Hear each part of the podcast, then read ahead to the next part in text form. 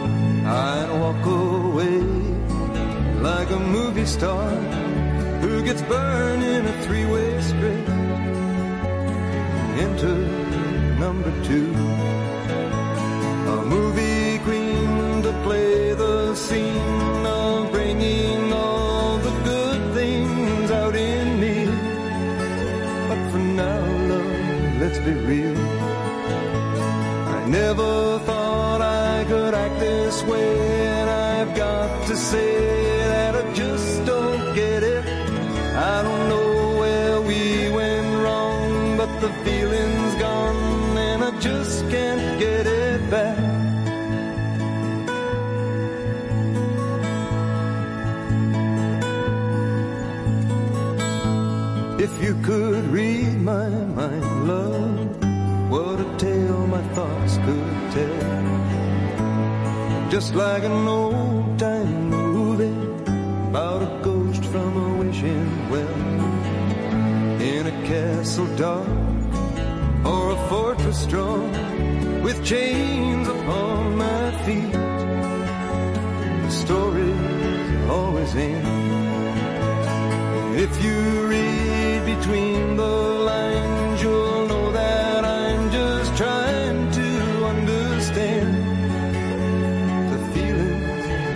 I never thought I could feel this way, and I've got to say that I just don't get it. I don't know where we went wrong, but the feeling's gone, and I just can't get it back.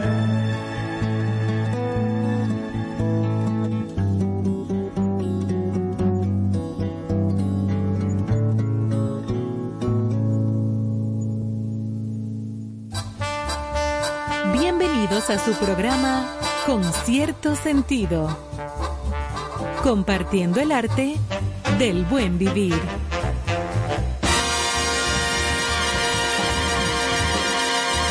Por estación 97.7.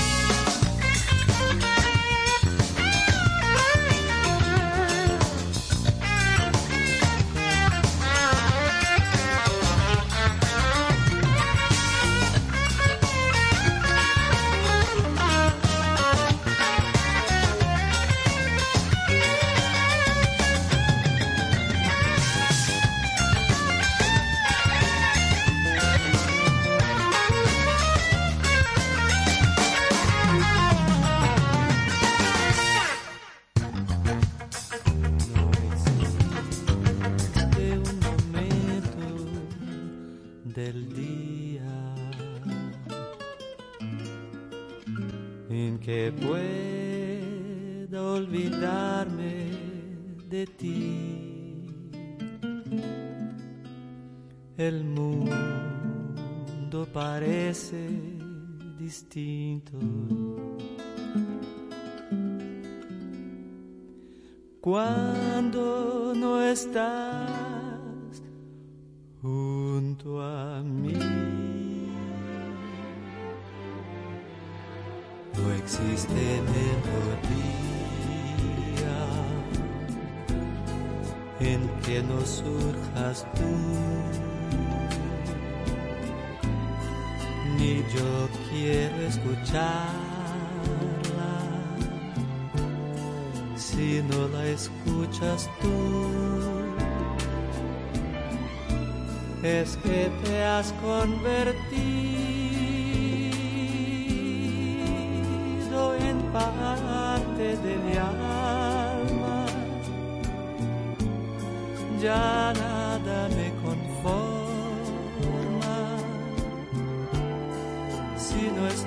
tú también. Pero allá de tus labios del sol de las estrellas, contigo en la distancia, amada mía,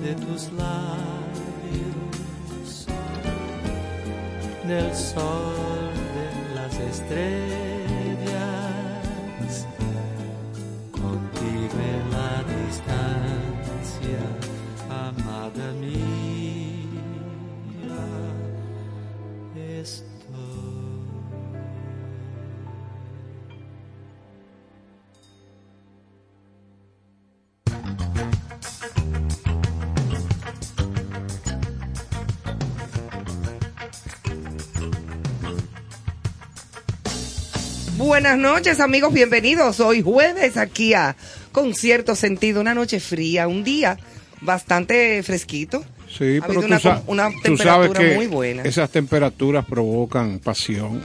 A ti. No, a, a mí. A mí me provoca frío. A mí, a mucha gente. Ah. Tú ves, quizás a ti no, ya, pues. Eh, como que ya que. ¿Tú quieres comenzar peleando? pero ¿y cómo es que vamos a abrir Peleando, el no programa? viendo las realidades de No, cada ser porque humano. yo lo que estoy hablando es de que un día fresco, Sea un la. Bueno, pues Sea- vamos no. otra vez, Ivonne. Sea la paz. Acurrúquense Claro, entonces. tú quieres cercenar mi comentario, yo te respondo. Completamente, eso no va. Así es que gracias por acompañarnos en este jueves lleno de noticias eh, relacionadas más directamente el día de hoy, eh, de, eh, de arte, cinematografía, Pasión. eh, pasión, sí, la pasión de Néstor. en vez de la pasión de Cristo, es la pasión de Néstor. Así es que aquí estamos Johanna Santana, Carlos Almanzar, Néstor Caro y una servidora y bomberas para pasar dos horas muy Y el entretenidas. profesor Emmanuel en los controles. Emanuel, por supuesto, en los controles, que hoy ya Néstor no está. ¿Cómo así?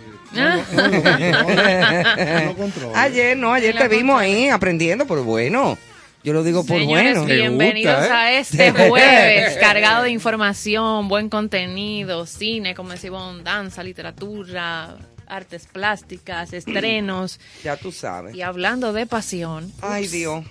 hablemos del partido, por favor. Carlos, ¿Qué cuéntanos está de la pelota. pasando? Están jugando el primera, primera parte del cuarto episodio. Colombia 3, Dominicana 0. Colombia 3, Dominicana 0. Primera parte del cuarto episodio. Señores, nuestros rostros aquí en cabina lo Bueno, no, dicen no, pero- todo.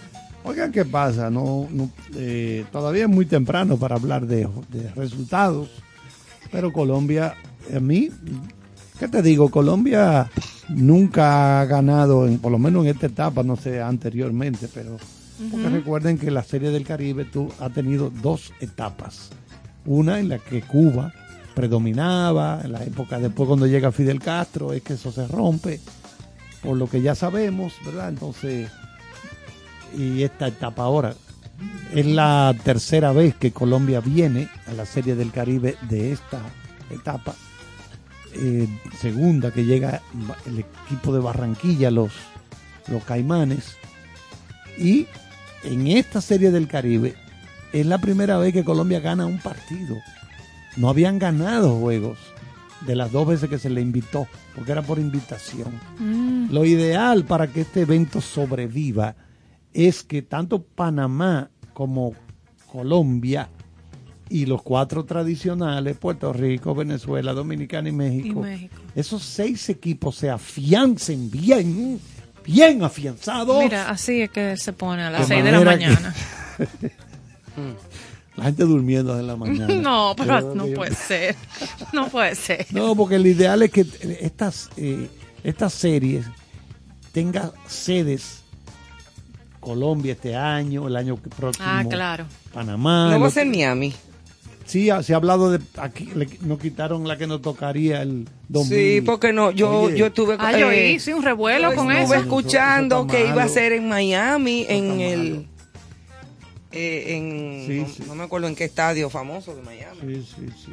Eh, Bueno, sí, aquí creo que tuvo Derek Jeter, que es uno de los dueños de los ejecutivos del equipo Marlins de Miami. ah, de los Marlins, ajá, exactamente. es allá en ese estadio. En el que Marlins Stadium. Exacto, se celebraría ahí. Pero vamos a ver si se hace esto. Lo que vamos a ver es que esta gente, los eh, dominicana, no deje que Colombia ponga más carreras y entonces empaten y le Vamos, pasen. Plátano Power otra vez, igual que anoche. O sea, Mangú Power, vamos a Señores, me quito el sombrero, no sé el nombre del, del lanzador porque no, no llego a los niveles del profesor Carlos, pero qué lanzador nos gastamos anoche. Bueno, eh, lo de anoche histórico. O sea, tú llegar a un octavo. Histórico e histérico. histéricamente. Ese lanzador, histérico. wow, Tirar ocho entradas perfectas. ¿Qué significa perfecto? wow. que él no permitió que se le envasara a nadie, ni por base por bolas, ni por un pelotazo, ni por un error, y mucho menos por un hit. Hasta que abrió el noveno inning y el primer bateador le dio un doble. Y, ahí- lo- y- y él quería él seguir. quería sí, pero ya estaba cansado. Él quería terminar como fuera. Exactamente. Bueno, la, Óyeme, sí, la pero fue un ovación- tremendo, tremendo, De verdad que si, La hubiera- ovación si yo que hubiera recibió. estado en el Él estadio, me pongo de pie Ese también. norteamericano está casado con una dominicana y sus hijos son dominicanos. Ah, Ok. Sí, porque él ya tiene años viniendo con los Leones del Escogido. Pero va- Ok. vamos a ver, se está jugando el cuarto inning, repetimos. Vamos, Plátano Power. Estamos abajo 3-0 Duele. en este momento. Entonces, Duele así. Caro no quiere ni hablar. No, duele, duele así. Dígame, señor Caro. Estoy deprimido, pero con expectativa. Sí, hay expectativas porque estamos comenzando el juego también. Ahora es que falta mambo. Recuerden nuestras plataformas digitales, nuestras redes sociales, para que pueda seguir con nosotros en sintonía, donde quiera que usted esté viendo el juego o ahí en el trayecto. Puede hacerlo a través de nuestra cuenta de Instagram con cierto sentido RD y por ahí usted encuentra un link que le lleva a las demás plataformas para que pueda disfrutar de la música que aquí se coloca, del contenido y también de los programas grabados que tenemos cada noche que se están comenzando a colocar ya en la plataforma también de Spotify. Así que eh, puede tener una experiencia completa a través también de estación 97.7. 3 de febrero. Ustedes saben que hoy es el... eh, Hay un gremio en que felicitar. En cuanto a efemérides, 3 de febrero se, hace, se celebra el Día Internacional del Abogado. Y en nuestro país se asume la fecha como Día Nacional del Abogado. Así es que felicidades a todos los abogados. Felicidades a todos los abogados. a los serios. Sí, porque hay muchos abogados. Lo que hay, hay Mu- pocos abogados serios. Mucho duró. Sí, con el objetivo de reconocer la labor de hombres y mujeres de leyes. Ahora, e- esa, esa- esa profesión a veces usted se queda viendo porque el que mató a, Sir- eh, a- al el senador estadounidense y candidato, candidato presidencial Robert Kennedy, ese hombre lo mató delante de todo el mundo, le cayó a tiro en un hotel allá en Los Ángeles, Sí. California. Sirhan Bishara Sirhan. O sea, ¿qué puede un abogado? ¿Qué- ¿Cómo puede defender a un tipo que lo vio todo el mundo y vino, tú me caes mal, po, po, po, y lo explotó? No, lo que pasa es que toda persona tiene derecho a un, a un defensor. Eso es así. Todo el mundo tiene derecho a un defensor, tanto así que si tú no tienes con qué pagar un abogado defensor, El Estado te el lo Estado te lo asigna, Ay, sí. porque ese es un derecho. Pero Sí, pero me quedo. Carlos tiene razón en lo que dice, que después que hay un hecho que, que es eh, indefendible, incuestionable. que- Esa es la palabra, indefendible. Exacto. El que mató a John Lennon, Eso El iba a que mató mencionar a ahora John también, Lennon. sí. Y a Mahatma el Gandhi. que mató a Lennon hace como 3, 4 años, volvió a pedir que le revisen su caso. El pobre, Que un infeliz. Con una Biblia bajo el brazo. Sí, porque de una vez se agarran de eso. yo me la sé, la Biblia. Ahí le dijeron, a mí que me importa. Yo estoy reformado y el juez dijo, ¿cómo es la cuestión? ¿Tú te aprendiste la Biblia? Ah, por reza. Mira, le dijo al tipo, mira, tú y me lo tranca otra vez y me trae la llave. El juez, que yo personalmente la voy a tirar para el mar. Ay, ay, ay. Claro, bien hecho. Ay, Dios mío. Sí, hay eh, muchos abogados que trabajan para conseguir un mundo más 20. justo. Miren, señores, el derecho, derecho administrativo, derecho constitucional, derecho penal, el derecho procesal, el derecho laboral, el derecho tributario, el derecho civil, el derecho mercantil o comercial, o sea, hay cantidad de especialidades eh, y de, di- y de diferentes vertientes del derecho, eh, a donde hay muchos especialistas, abogados especialistas en eso. Hay doctorados también, porque no todos los abogados son doctores en derecho. Luego de ser un licenciado en derecho, entonces tú tienes que hacer un doctorado. Que no es todo el mundo que le pueden decir doctor. Eh, ajá, porque aquí hay mucha gente que doctor. Y tú lo no, ves en un, no, no. eh, eh, eh, un abogadito de quinta categoría de que doctor, venga acá, que le dice la secretaria así, delante de la gente de que pase bulto. Yo no, yo no sé cómo estará el pensum en este momento, pero en esa época, bien atrás, cuando se graduaban esos abogados, tenían que dar arte dramático. Para tú Oh, pero ¿y tú quieres a, a una persona Sí. más histriónica Ay, sí. que don Vincho Castillo. Exacto, lo que te digo. Esa gente de esa. Y que los abogados, Esa gente que se en- Saludos. eh, Saludos para a, la- a Vincho. su familia completa. Esa gente de, de que se graduaron con esa época, don Vinci, el doctor Vincho Castillo. Sí, Esa son gente- hist- histriónicas. Esa gente histriónica, esa gente. Yo digo, no sé, me perdonan, pero yo no, no sé el pensum ahora, si eso mantiene Sí se esa mantiene. clase de, de materia, ¿verdad? No, lo que pasa es que el, el- el manejo de la oratoria Exacto. es fundamental eh, Claro, claro. en el ejercicio del derecho. Sí. Sí. Entonces, cuando usted cuando usted le apasiona eh, algo que usted hace en la vida, usted se entrega y usted desarrolla las mejores condiciones, que es lo que le pasa a los juristas de, de larga data o De los juristas de una sí, o de época peso. eh, del inicio de la República, que, que era maravilloso ver esos juicios y cómo esa gente... Sí, esa- porque no es lo mismo un abogado en, el, en, en un juicio, en el tribunal, eh, decir, mira cuánto humo sale por ahí. A que diga, mira cuánto humo sale por ahí. Claro, no es lo mismo. No es lo mismo, no. No, no, no, no, es no, tú- no, importantísimo, esa no es tu buena. Es importantísimo. No, que no. Tú no me has visto a mí para discutir un asunto. Es- Cuidado. es impor- eso es importantísimo el asunto de... De, De la- cómo le llegas al jurado, cómo le llegas al juez, sí, sí, es así. cómo convences a, a- a la gente. Y- y- La mitad del pleito, no como dice el solamente esa parte, porque el conocimiento de las leyes Ay, sí. y ahora que ha cambiado tanto, o sea, los códigos, eh, los aspectos del derecho. eh, Pero les corre una pasión que no, les da como ese, ese pero motor. Es la combinación de- del manejo del estrado con el gran conocimiento que hay que tener de todo lo que lo que necesita eh, para defender o para, para mantener una posición dentro de, de un tribunal. Claro, bueno, Carlos, aquí tenemos un listado de No. películas. La a propósito de- del. Día del Abogado, En Jueves de Arte aquí hay un, una recopilación de títulos de series de peli- y películas sobre abogados. Hay muchas. El eh, abogado se- del se ha diablo. traba- Esa sí, fue buena. esa es buena. Con Al Pacino y Sí. Keanu Y Reeves. Keanu Reeves. pero Dark hay Waters, que es muy reciente, con un actor que me, se me fue el ¿Cómo se nombre ahora, pero me- Dark Waters, Sí. o sea, Dark aguas Waters. oscuras. Sí, eh, Pelican Brief. De que- Pelican que es la de Julia Roberts y nuestro amigo Denzel Washington. Aquí Sí. está el, el juez con David Bobkin. buenísima también. Eh, The Lincoln Lawyer, el defensor, Erin Brockovich, también. Ay, Esa es buena, muy buena. The. Good Wife. esa es una serie esa es una serie muy buena. Suits, Eh, que era una serie también donde estaba justamente eh, Megan. Y tú sabes que cuál fue una peliculaza que tiene que ver con leyes. Filadelfia. Ah, sí. Muy con. Tom Hanks con y, y Denzel Washington. Sí, Exactamente. Hay muchas. Que él hace el papel de un abogado que, que al principio era un homofóbico y después entendió. Sí, claro. Al involucrarse Sí, con sí. la defensa de este individuo, Muy entendió una serie de cosas que él al principio era como, ay, me salió el diablo, eso se pega. Mentira, eso no se pega, eso no es un virus. Ay, en qué- fin. Qué presión de me salió el diablo. A mí me encanta. Ajá. Me fascina. me fascina. No, no, porque por ejemplo yo suelo preguntar, profesor Caro, Sí. suelo preguntar, ¿a qué hora será que sale el diablo? Yo creo que sale a distintas horas. Eso es así, según tú. Para salir Ah, huyendo. sí. Bueno, también, eh, no sé si recuerdan aquella de, eh, bueno, está la, no la veo aquí, pero, ah, bueno, aquí está la de A Few Good Men, la, Sí, de, la, claro. la de que es un, Es que son un juicio muchas, dentro del ejército, De la Marina.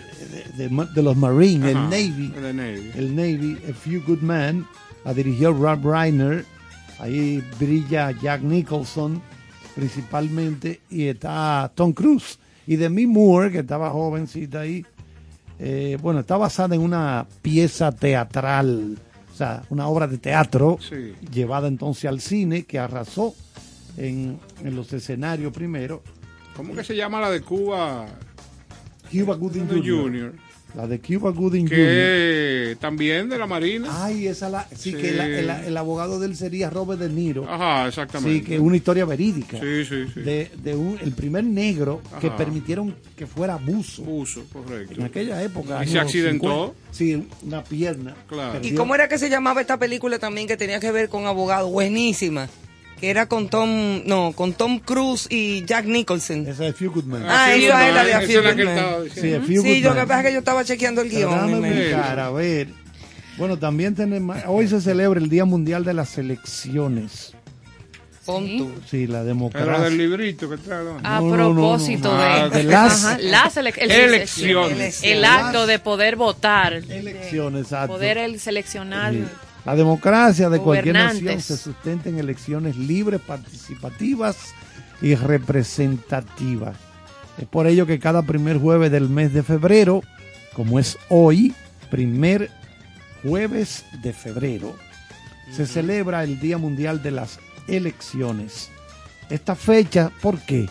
Por iniciativa generada durante la Conferencia Mundial de Oficiales Electorales, se desarrolló en Hungría del 14 al 17 de septiembre del 2005. Bueno, yo creo que si hay un momento en que un ser humano promedio, un hombre de la calle, como se dice, un hombre de los que andan a pie, una persona normal, tiene algún poder en sus manos, es el día que vota. O sea, Sí, es, el, es. el día que, que puede eh, emitir un voto a favor de un candidato, el que su simpatía, Sin ¿verdad? pica pollo. No, no, tú sabes, dices 100 pesos, Ah, pote eso- de romo, Eso lo prohibieron ya. Ah, 100 pesos, pote Lo de romo y lo y su piden. picapollo. Y su Eso- picapollo. Esos tres golpes. son Total, que eso no te garantiza nada, ¿eh? Porque a la hora de ir a votar tú puedes coger tus 500 pesos, tu pica pollo y votar por quien tú quieras. O sea, eso es así. Eso sí es verdad. Sí, Eso pero en alguna medida, mercadológicamente, el impacto de una buena foto, la 27 de febrero, la 17, con todo lo que tú le diste el picapollo, eh, impacta dentro del electorado porque dice, ah, pero ese hombre sí tiene gente. Pero muy buena. Qué barbaridad. ¿Usted está de acuerdo, profesor Caro, con que se le permita votar a los militares?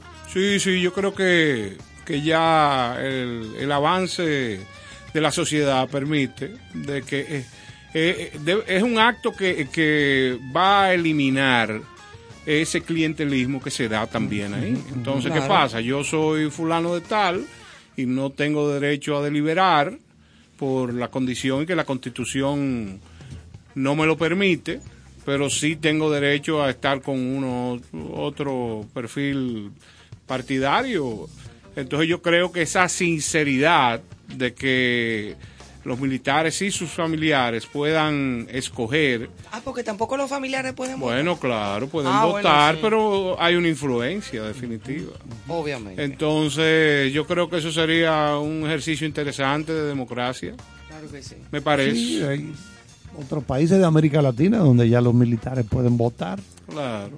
Sí, porque aquí había un miedo en la época de los, los 12 años de Balaguer, ¿no? Que los militares están muy politizados para defender a Balaguer. ¿Cuándo pues, no? Ese, ese tipo de cosas, ¿verdad? Pero Va- vamos a ver si hacerle a la producción una propuesta sí. para ver si nuestro gran amigo José Miguel Soto Jiménez puede venir una noche para que hablemos de eso y otros tópicos culturales también, Claro. que él maneja muy bien. Un hombre Pero a ver su opinión sobre ese tema sería magnífico. Sería muy bueno. Bueno, pues nos vamos, don Néstor, por los caminos del alma. Ah, pues vamos a hacer. Usted va- se como va por esta ese noche eh, es propicia para, Para la pasión. para la pasión, aunque hay mucha gente dentro de la cabina que, que por lo menos, no sé si siempre, pero parece que hoy no está en eso. Ajá, Yo voy a pelota. dejarlos con una cancioncita. Eh, ponte la número 5 de ahí, mírala ahí. Oye, ¿cómo se llama? Vete de mí. Anda.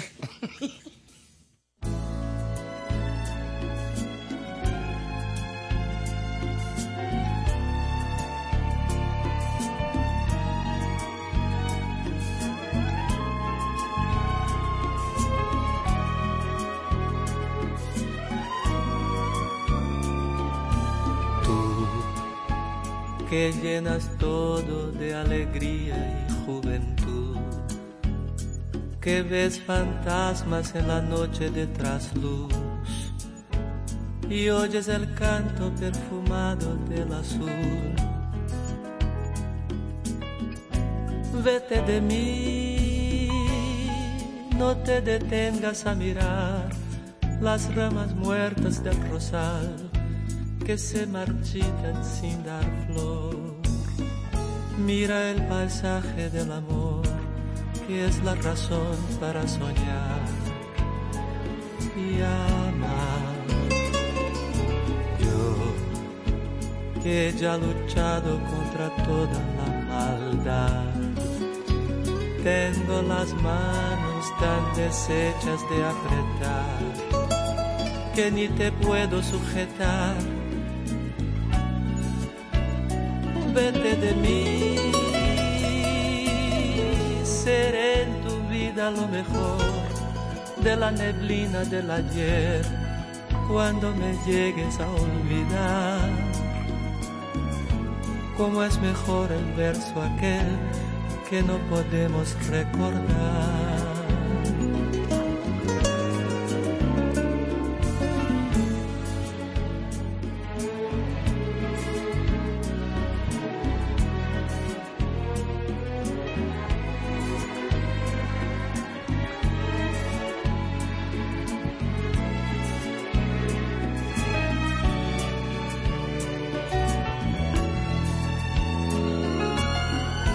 Seré en tu vida lo mejor de la neblina del ayer, cuando me llegues a olvidar.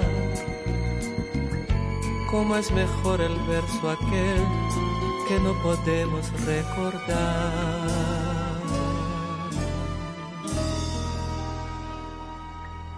Con cierto sentido. Señores, ahí eh, escuchaban Vete de mí por Caetano Veloso, una canción emblemática del romance y de la pasión. Y dale. Exacto. Señores, en concierto sentido, ayer mencionaba eh, que cada noche le vamos a traer por los senderos del ámbar, que no es más que leer eh, cosas que de vez en cuando escribo y es un placer compartirlas con ustedes en estas noches eh, de concierto sentido. Y hoy vamos a dejarles con esto que se titula Nunca dejes de deslumbrarte. Conservar el alma de un niño que se emociona y deslumbra con las maravillas de la vida debe ser función vital de cada uno de nosotros. Agradecer a Dios y al universo por todo lo que recibimos, demostrando que nuestro corazón humilde se ensancha por el solo hecho de respirar cada día. Compartir, abrazarnos, disfrutar de la hermandad y la amistad que no tiene cargos por servicio y su único costo es tener la intención perpetua de querer. Reír sin parar con el solo hecho de recordar los miles de momentos felices que nos ha entregado la existencia misma. Es hora de no demorar ni un segundo para deslumbrarnos ante la vida como aquella noche de verano donde frente a un castillo encantado, bañado de luces púrpuras y el reflejo fugaz en el cielo de pirotecnia brillante, por lo que quedé convencido que la ilusión no es más que el frío ligero que provoca la alegría de saberte vivo y dueño de todas las emociones del mundo en un solo instante. No tengamos aprensión y dejemos que nuestro corazón baile y ría sin medida. La gente no puede perder la capacidad de asombro, de ser un niño. Una de las cosas que comienza a experimentar el adulto cuando espiritualmente comienza a crecer es eso. Se convierte en un niño otra vez. Pero no un niño de que, no un niño de que, de que, que, yo soy un idiota, de que yo me dejo engañar. No, no, no. Es en el sentido de maravillarte ante las cosas que vayan ocurriendo en tu vida. Porque eres un niño, pero un niño con, con mucha experiencia acumulada ya. Eso es muy, muy, muy significativo. Porque el hombre no puede perder esa capacidad. El, día, el día que pierda eso. Sabes, Carlos, que al título en vez de asombro le puse deslumbrarse porque quería inclinarlo más al aspecto de, lo positivo. Porque cuando tú dices capacidad de asombro, puedes incluir fácilmente eh, todas las cosas perniciosas y negativas que pasan en el mundo. Eh, pero así como tú lo dices y lo has descrito, es, o sea, tratemos de, de seguir asombrándonos y deslumbrándonos por todo. Exactamente, ese es el término perfecto. Hay que maravillarse ante una flor, ante un amanecer, un atardecer, un, comerte una fruta, beberte un vaso de agua, cosas sencillas que no cuestan nada. Aprovechando, sí, aprovechando esta onda de literatura en que estamos, voy a mencionar muy brevemente que hoy me llamó la atención que la escritora chilena eh, Isabel Allende, ella tiene 79 años. Wow. Ella vive en San Francisco, California. Desde ahí se mueve por el mundo para promover sus libros. Ella ha dicho que ya no hará más giras. Ustedes saben que cuando un autor, una autora, un escritor termina un libro y lo publican, sale a promoverlo por el mundo. Entonces ella va a una librería grande, ahí va la gente a, estar en contacto con esa autora y entonces ella va autografiando los libros que la gente compra, ese tipo de contacto. Ella dice que ella no puede hacerlo más. Un book tour. Exacto. Bueno, yo me imagino que ella ha dicho que no lo va a hacer más. Exacto. Este book tour, no lo va a hacer más por el asunto, porque la pandemia la ha obligado a estarse en su casa y esos, esa, esa promoción de sus libros lo está haciendo virtuales, por, lo que ya sabemos. Entonces, eh, vamos a ver, ella dice en parte que ella le ha sacado provecho a esto porque ha utilizado, dice, he tenido más tiempo, más silencio y soledad para escribir. Oigan bien, o sea, con este, este retiro, Entonces, que le ha pasado a muchos artistas. Sí, sí, ella terminó su última gira de libro, fue febrero del año pasado, y decidió que ya era, bastaba ya de viajes. Entonces ahí mismo encontré la información en este trabajo de BBC que dice, ¿saben ustedes cuánto, de cuánto es económicamente hablando, dinero, la industria del libro anual? A nivel global. a, nue- a nivel global, a nivel mundial, 109 mil millones de dólares. Oye, 109 mil millones de dólares Wow. es, es el valor estimado durante el 2021. bendita sea la cultura. Estamos hablando, exacto, yo me maravillé de eso, digo yo, ¿cómo? ¿Qué ocurre? Que la pandemia ha ayudado a disparar las ventas de los libros. Sí, así. Sí, Porque la como gente le, tiene pa- ma- como le pasó a las piezas de arte en los museos. Exactamente. Increíble. Los últimos dos años, la gente con los encierros en su casa, esto y lo otro. Entonces, ya para terminar, decir, por ejemplo, que las ventas de libros físicos, el libro que usted toma en la mano, el año pasado en el Reino Unido se vendieron 212 millones de libros, que es el punto más alto en una década, y 5% más con relación al 2020. Y lo mismo ocurrió en Estados Unidos, donde las ventas saltaron de libros físicos 9% más y llegaron a 826 millones. Claro, todavía las ventas de libros físicos, hay gente que tú le hablas de leer una novela en la tablet No, o en el celular y te dice, no, no, Yo no a mí puedo. me gusta mi libro físico, Igual yo. que yo siento el olor de mi libro y, lo me gusta rayo y manosearlo. y lo subrayo y todo. Me encanta el olor de los libros. Exacto, nuevos. el papel. Así soy o sea, yo. todavía la venta de libros físicos, pero por la milla le lleva mucho a los libros electrónicos, Sí. a los llamados e-book. O sea, por cada cinco libros físicos que se vende, se vende uno de- eh, virtual. Por cada cinco libros Por cinco físicos, físicos, uno virtual. se Sí, sí, vende sí. uno virtual. Que la Ahora, experiencia hasta de ir a la A mí me librería. gusta, tú sabes, el libro eh, virtual porque tengo una ventaja con ello. ¿Cuál? Primero, descanso mucho la vista porque pongo sí. la letra del tamaño que yo quiera. También, si no hay una palabra cuyo significado no lo sé, lo busco más rápido ahí mismo porque estoy en la tablet. Sí. Sea, yo tengo una tablet y me acuesto a leer mis cosas y ahí busco cualquier información. Y la última ventaja que ¿Y él el tiene, no, la última ventaja que le que tiene que tener una tablet de 14 mil milímetros, ¿tú me entiendes? Entonces estamos hablando de una pendeja tablet. Ah, Es sí. el que tiene una tablet pequeña no es lo mismo. No, y el espacio, porque de verdad que uno... una de 14 A mí me gustan los Ah, físicos, pero uno no sabe dónde que lo va a poner los libros. Claro. Señores, sí. y en con cierto sentido seguimos con un poco más de música y esta es una versión maravillosa de Lágrimas Negras, pero en este caso por Gal Costa. Ay, mamá.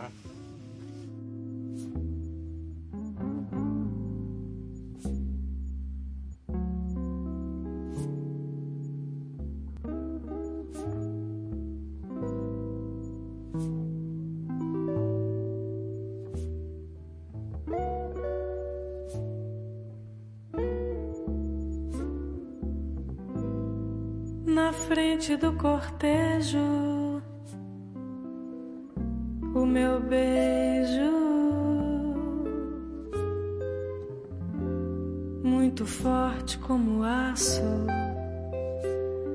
meu abraço.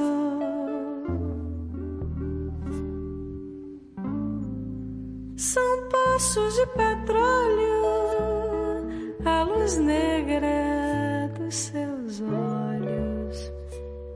lágrimas negras caem, saem, dói.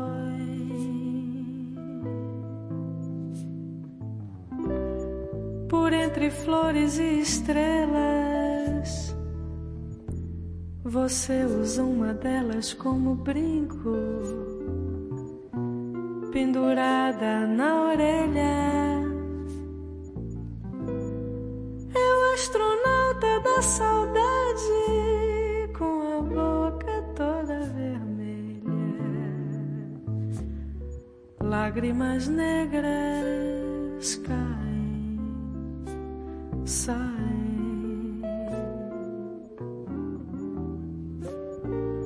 Dói.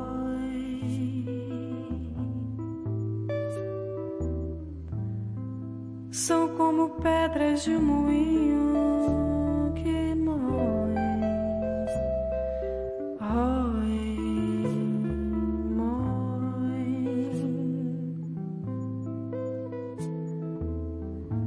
E você, baby,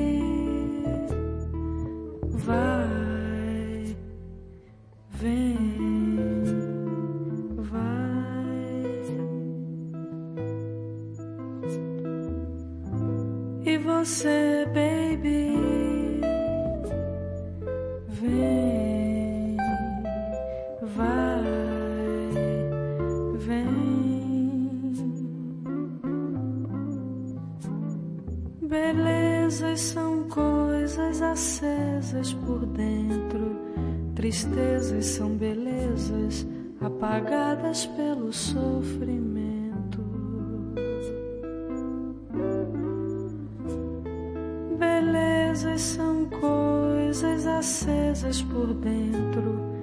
Tristezas são belezas apagadas pelo sofrimento. Lágrimas negras caem, saem, dói. Cooking Victoria, con cierto sentido. Muchísimas felicidades a mis amigos de Concierto Sentido. Gracias por compartir el arte del buen vivir. Enhorabuena, ya nos vemos. Sergio Vargas, con cierto sentido. Este primero de noviembre, de lunes a viernes, comienza una nueva propuesta de radio. Se llama Concierto Sentido. Yo apuesto a ella. Ahí estaré.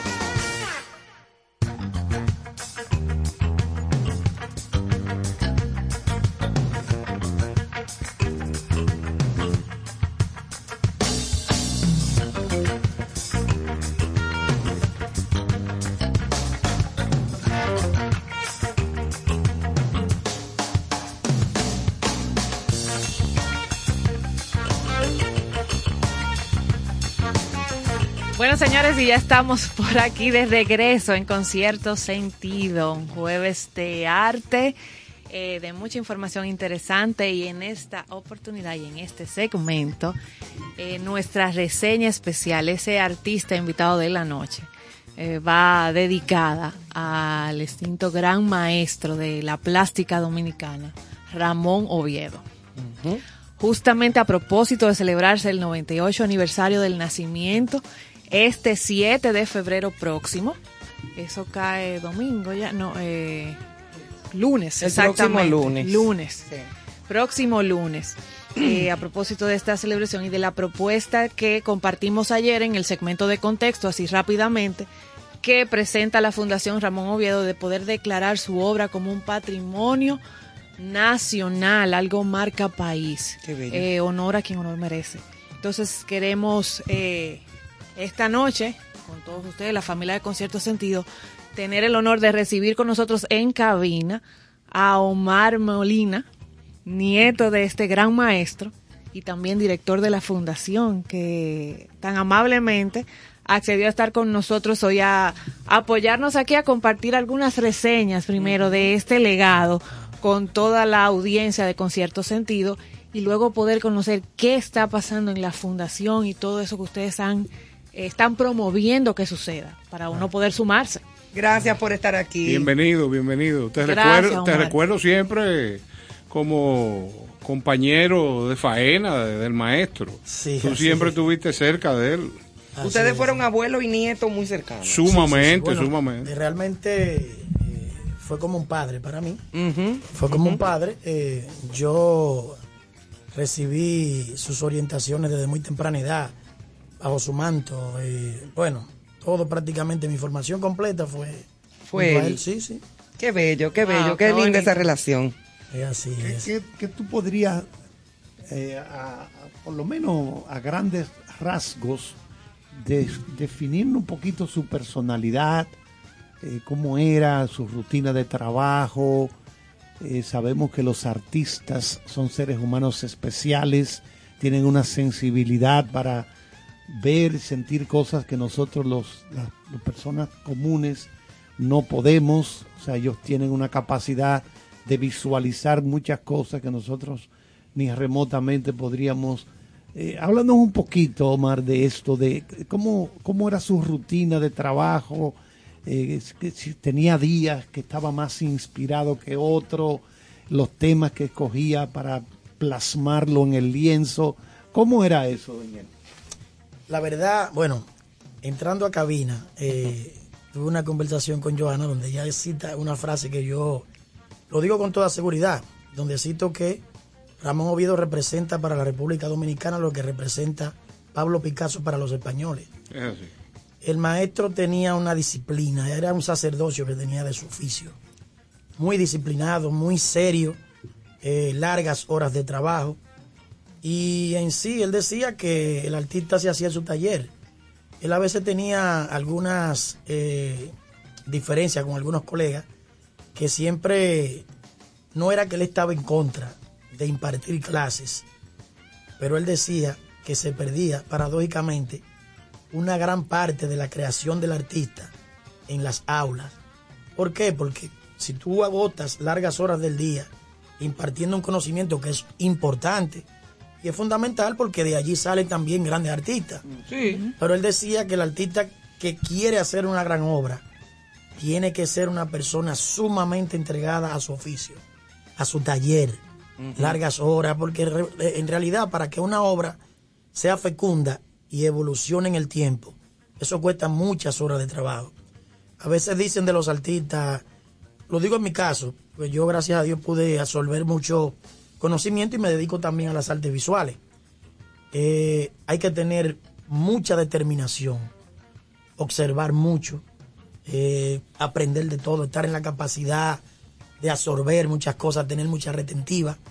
Y él era una persona que en ese sentido, eh, parte de su grandeza era su humildad, Sí. era entender que asistiendo a todas las actividades que él pudiera asistir, sin ningún tipo de sentirse más grande que los otros ni nada, él asistía, porque él me dice, de todo el mundo se aprende algo. Y me decía una frase elemental, me decía, ojo con tu ojo. Trata, porque todo el mundo, en todos los grupos, siempre, eh, todo el mundo quiere ser cabeza de león, ¿verdad? Así no es. cola, como dicen, no cola de, de ratón. Ajá. Y él evitó, inclusive, muy temprano, hacer, eh, salió de esos grupos que se formaban, porque él decía que al final del día nunca se ponían de acuerdo. Sí, es así. Y él decía, yo eh, eh, pre- prefiero agotar mis horas de trabajo en el taller que estar polemizando. Cuando él terminaba sus largas horas de trabajo, entonces él salía eh, eventualmente, como todo el mundo lo veía, en el Parque Colón, en una plaza, en una actividad ya de corte social. Sin hacer ruido. Pero era extremadamente disciplinado. Sí, pero es que para hacer la obra que él dejó, ese legado tan interesante, Claro, claro. hay que hacerlo. Mira, era, era tan... Es como los músicos que se pasan cinco, seis, siete horas diarias Eso- ensayando un instrumento. Mucha gente desconoce, eran cosas tan Eso no, increíbles. exacto. Por ejemplo, le cito, cuando él se le solicitaba un mural, que la gente a veces distorsiona y no entiende que un mural es un concepto, Claro. no es una pintura de tamaño grande, Sí, sí. porque mucha gente distorsiona el hacer una pintura grande y le llama, lo, lo designa como un mural. mural, Mural. ajá. Y el mural es un concepto, es una idea, es una historia, una anécdota. Como los famosos eh, murales de Diego Rivera. Correctamente, correctamente. Cuentan algo, comunican. comunican, claro. dejan una historia. Y eventualmente, cuando él lo solicitaban un mural, él me decía, oye, eso me tortura porque yo duro días sin Ay, sí. dormir, pensando la conceptualización, qué voy a dejar para la posteridad. Claro. Y eso lo atormentaba de una forma que hasta que él no terminaba, inclusive, era un tipo tan disciplinado que él, cuando lo solicitaban para hacer el trabajo, él era incapaz de tocar inclusive el avance del dinero que le daban. Oye, si era disciplinado Hasta que hasta que terminara, entregara y se aceptara el trabajo. Era un Wow. elemento sumamente disciplinado. Y así fue con su trabajo. Él fue muy prolífero, pero a la vez cuidó mucho su trabajo. Bueno, y dentro, obra. de las notas que tenemos aquí, por ejemplo, dicen que el maestro Oviedo siempre apoyó las causas más nobles. también. Claro, claro. Y claro. que por el bien de su país lo hacía, identificados con las clases más desposeídas. Que en el año 65, cuando estalla la Revolución de Abril, apoyó con su pincel y sus creaciones, Así es, así junto a otros artistas, poetas e intelectuales, la reposición del gobierno derrocado de forma anticonstitucional del profesor Juan Bosch. Correctamente, correctamente. Bueno, dejó una obra eh, significativa. En una visita que hizo la reina de España en el periodo 2000-2004, se le pidió esa obra que paradójicamente pertenece a una colección privada. Se llama 24 de abril. 24 de abril. Esa obra en ese momento en calidad de préstamo se exhibió en el Museo de Arte Moderno y cuando la reina se paró en esa obra dijo, pero ustedes tienen una Guernica. O sea, hay un paralelismo entre lo que es Picasso y Oviedo. Que él inclusive a veces yo eso lo comento con alguna persona y me llegó a decir, si Picasso y yo hubiésemos nacido en la misma época, Ah, hubiésemos sido o muy amigos o enemigos. Sí. Así, así. Sí, inclusive, inclusive, para nadie es un secreto que él tuvo una, una influencia en su, en su inicio muy marcada. De hecho, hay una obra que tiene una anécdota en un concurso que hizo el ayuntamiento para la década del 70. Y esa obra fue rechazada por el desconocimiento de los jurados de ese momento, porque tenía influencia picasiana. Claro, claro. Esa obra, el maestro la cogió con esa humildad que lo caracterizaba, se la lleva a su taller, la tiene ahí en una de sus visitas de sus amigos, ven ese cuadro de gran formato y le dicen, Ramón, ¿y qué pasó con esa obra? No, me la rechazaron en el concurso. "Sí, Pero yo te la compro, yo, eh, yo me quiero llevar esa joya, ¿y qué tú me...? Bueno, él me dice que la cambió por pedazos de abeto y zinc para poder completar su taller que estaba en ese momento Eh, Oye, en- eso. Ay, qué en bello. construcción. En construcción. Luego con los años, ese señor que le compró esa pieza, junto a otra que también coleccionó, Sí, sí. fue el primer artista que vendió una colección completa, hablando ya en términos de la suma del millón de pesos, Sí. para cuando todavía aquí en el país no se hablaba de, ese- de esa cifra. De mi- Claro. Claro. que fue el señor Héctor Di Carlos, se la vende su colección completa al señor Juan José Bellapar. Bella Par. Sí. Y esa obra está ahí en el Museo Bellapar. Sí, sí. Una obra genial, se llama Caunabo, primer preso político Wow. de América. Wow, qué O sea, bien. y así son las cosas. Fíjate con la humildad con que él recibió eso y lo dijo así mismo, me rechazaron esa obra y esa obra forma parte ahora de una exquisita colección. Aunque déjame decirte algo, todos los artistas Claro. tienen de una u otra forma una influencia de otros. no hay hijos sin Porque padre. hay cantidad de artistas que tienen influencia de los Beatles, por ejemplo, Sí, músicos sí, con sí. influencia de los Beatles o de Rolling Stones, como el otro día que estábamos hablando de eso, o sea, con músicos, Nunca lo negó. con jazzistas, con todo claro. Es una Así grandeza mismo, así mismo los pintores, así mismo los, los, Claro. los diseñadores de Todo, vestuarios. el arte. No, porque eh, dentro de la preparación de un artista, aparte del talento, si fuéramos a las aulas, una de las condiciones es conocer la historia de su área. En este caso, la historia de la pintura o la historia de la cultura. Exacto. Entonces, eh, al, al tener ese conocimiento, la influencia llega por, por sí por sola. default, Sí, sí, sí. obligatoriamente. Nunca lo negó y, y entendió que eso le hizo mucho bien para después él tener una base porque me lo, me lo comentaba. Claro. Me decía, cuando a mí me atacan con eso, yo no le hago caso porque yo sé que voy tras la huella de un gigante. Sí, sí, sí. Claro, Cuando ya, yo pero- absorba todo eso, entonces que conozca, salgo y encuentro mi propio discurso. Y así fue. Claro. Él pasó so- toda su vida en etapas. La época social, la época social de protesta, la figuración, el abstraccionismo. Toda su obra se mantuvo en constante evolución y por eso fue considerado siempre como un pintor joven, amén de tener sus años. Claro. Sí. Sí. Sí, porque estaba muy, él, él- él iba como más adelantado a su tiempo. Sí, no, él no, era un hombre claro, muy adelantado a su progresista. tiempo. Sí, progresista porque por lo que plasmaba, Sí. independientemente de la influencia que pudiera haber tenido de Picasso o de quien fuera, su obra era única. Sí, No, no, no. sí. Digo, es marcó, única porque marcó está la ahí. diferencia, claro. Sí, Claro. Bueno, esa Omar, época roja. Tú mencionabas etapas y cómo fue evolucionando. A mí me dio mucha curiosidad esa vena eh, de decir, oh, colega, o sea, de sus inicios en la publicidad, Sí, en la sí, primera agencia publicitaria de nuestro país. Correcto. Y un amor por las marcas, las, o sea, esas campañas, o sea, Sí, bueno, él fue, él fue en Que no sé realidad si el viene de primer- su papá. el primer director de arte de la primera publicitaria por Exacto. departamento, Sí. que la, la instituyó un señor argentino que de nombre Rafael Yepes Albert, Sí, sí.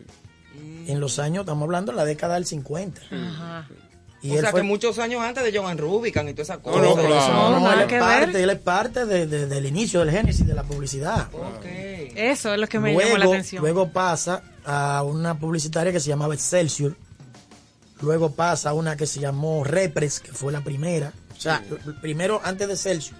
Y luego termina en una que fue muy famosa, que se llamaba la publicitaria Fénix. Sí. Con un señor que era el director, se llamaba Brinio Díaz. Brinio. Sí. Brinio Díaz. Y bueno, él deja, abandona ya definitivamente la publicidad en el año 78 Sí. pero en ese pleno apogeo y cuando él le pone la renuncia a ese señor, ese señor se le cayeron los brazos. Ramón, y tú me vas a dejar los brazos. En este momento. En este momento dice él, no, no, hay una necesidad de yo dedicarme a la pintura, porque eso en definitiva Claro. lo que yo soy. Tengo que hacer un crossover del arte meramente publicitario, comercial, Comercial. al arte propiamente ya de su Y discurso. gracias por ese mosquito que picó ahí. Qué bueno. Y tengo entendido que dentro de los premios que recibió y los reconocimientos, que fueron muchos, porque no solamente los reconocimientos en físico, Sí. sino ese reconocimiento nacional, ese aplauso eterno Sí. que el maestro Oviedo tuvo y va a tener eh, para toda la vida.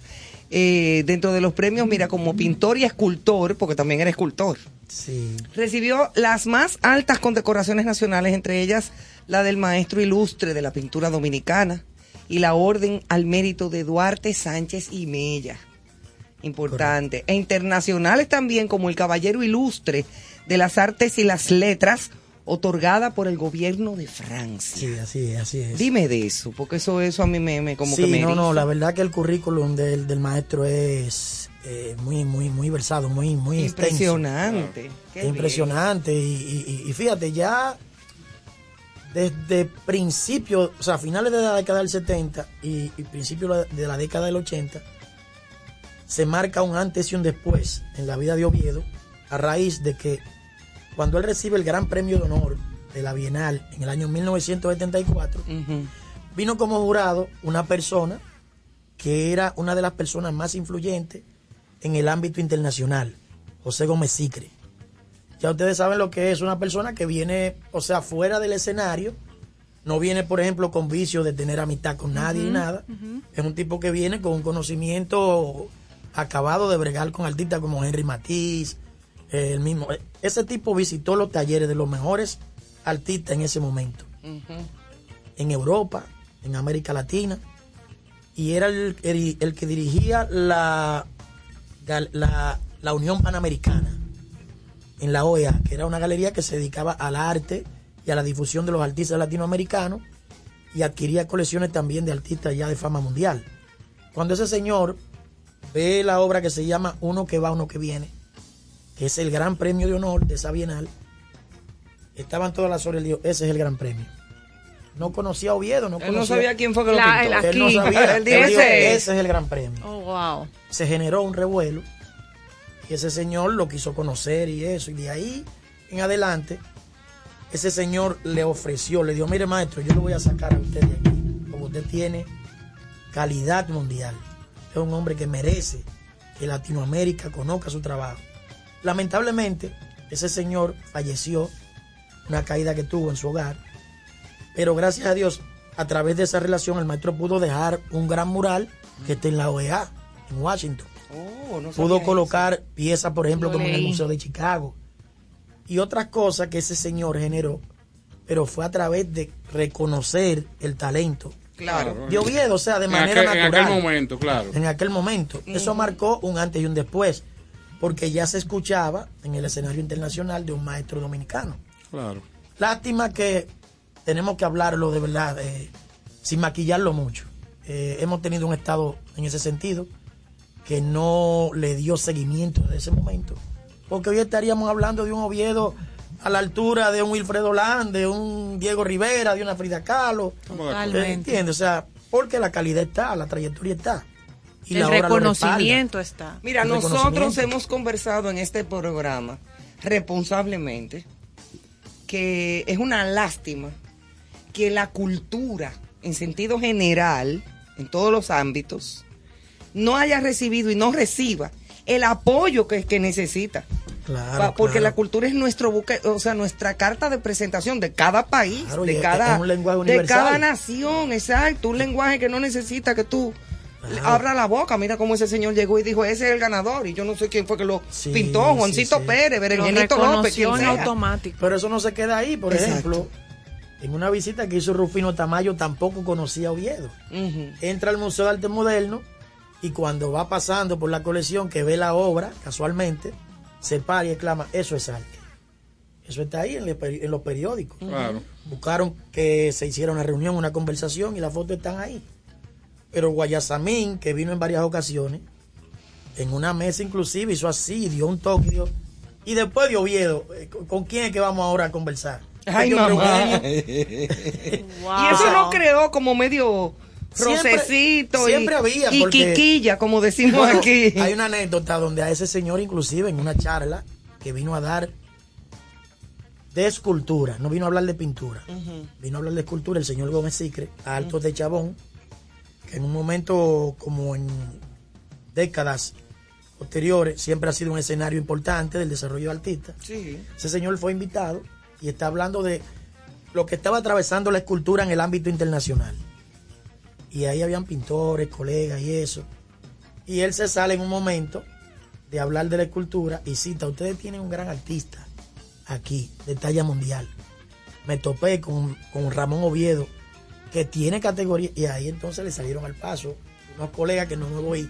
No, no es bueno mencionarlo. Le dijeron, Pero le había quiquilla. "Mire, pero aquí también hay otros pintores y él, Ay, y él", y decía, mamá. "Ok", el hombre dijo, miren, yo no vine a hablar aquí de pintura, de ese, Déjame retomar mi gracia tema. que Sí. yo estoy tomando. o sea que eso generó, claro, obviamente, con citar a Oviedo como, yo diría así propiamente, como el máximo exponente, no desmerita No, a otros artistas que hay- también No.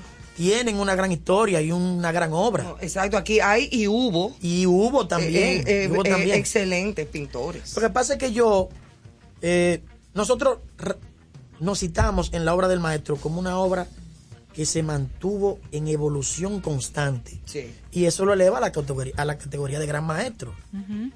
En el caso del maestro, no vino la postrimería a través de sus años, sino que fue una obra cada Siempre. vez más intensa, más, más, más eh, en un contenido No decae. propio, no decayó. Otros colegas, que no voy a citar nombre tampoco, descansaron en un discurso repetitivo, teniendo todo el talento, pero este señor se fajó a hacer una obra A evolutiva. mantenerse. Y eso es lo que le eleva a un peldaño quizá de reconocimiento internacional entre sus homólogos, homólogos que venían al país. Pero, pero en ese sentido nosotros hemos tenido una ausencia de verdad de apoyo fundamental.